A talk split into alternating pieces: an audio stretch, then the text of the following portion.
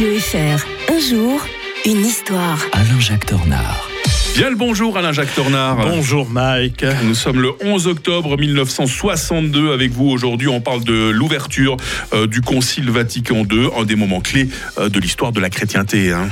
Eh oui. Alors je vais vous parler d'un pape, une fois n'est pas coutume, que j'ai beaucoup aimé étant enfant. Oh tiens donc. Euh, oui d'ailleurs, à, à sa mort, c'est comme pour Churchill. On l'entendait à la radio, on n'avait pas encore la télé. Et euh, c'était très prenant parce que c'est un pape qu'on a beaucoup aimé. Euh, il y a eu Jean-Paul Ier, il a, il a duré que quelques jours, tandis que lui, il a quand même régné quand même euh, quatre ans.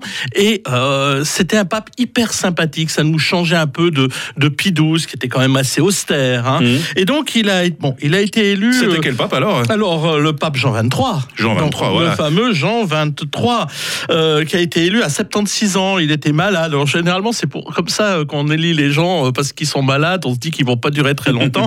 Et c'est Angelo Roncalli, euh, d'une famille d'ailleurs pauvre, hein, de 14 enfants, euh, qui, devait être qu'un simple pape de transition. Mais souvent, dans l'histoire, les papes de transition se sont révélés des grands papes parce qu'ils ont dû travailler dans l'urgence. Et c'est ça qui a été extraordinaire. Il a pu entamer justement la réforme de l'Église catholique. Ça n'avait pas été fait euh, d'une telle ampleur depuis le concile de, de, de Trente, c'est-à-dire en fait au XVIe siècle. Vous vous rendez compte Mhm. où on avait, c'était le, temps de la contre-réforme justement catholique contre le protestantisme. Et là, on- vraiment, on change beaucoup de choses. On va changer, on va sacrifier les rituels euh, euh, qui sont euh, surannés. on- le, le passage à la langue commune parlée dans chaque pays, pas forcément toujours la messe en latin. Bien entendu, ça a beaucoup fait jaser ensuite. hein. On- Mhm. Les gens avaient la nostalgie parfois de cette langue la- en latin. Réunis au grand complet dans la basilique Saint-Pierre de Rome, euh, les 2500 évêques, euh, en fait, euh, venaient du monde entier. C'est la première fois qu'on en voit autant venant de, différents continents. On avait pris soin déjà de, mettre en évidence des prélats venant d'Afrique, d'Amérique du Sud. Euh, fait inédit, il y a même des représentants de différentes confessions chrétiennes non catholiques Mhm. qui ont été d'ailleurs invités à la, cér- à la- à la cérémonie en qualité euh, d'observateurs.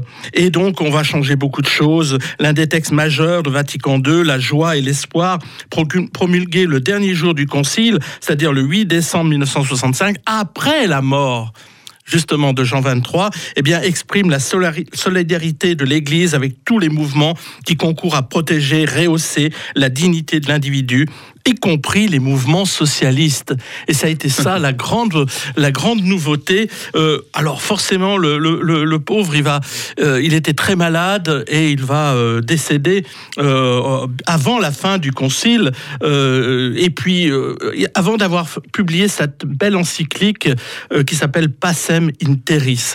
Et bien sûr, les, ses successeurs vont être beaucoup moins flamboyants. Je pense par exemple à Paul VI, Jean-Paul Ier éphémère. Il faudra attendre Jean-Paul II pour retrouver un pape ayant une certaine grandeur. Ouverture de Vatican II en 1962. Nous parlerons demain de Napoléon et de la comédie française. Ça nous fera faire un saut en 1812. Bonne journée Alain-Jacques Tornard. Bonne journée à tous.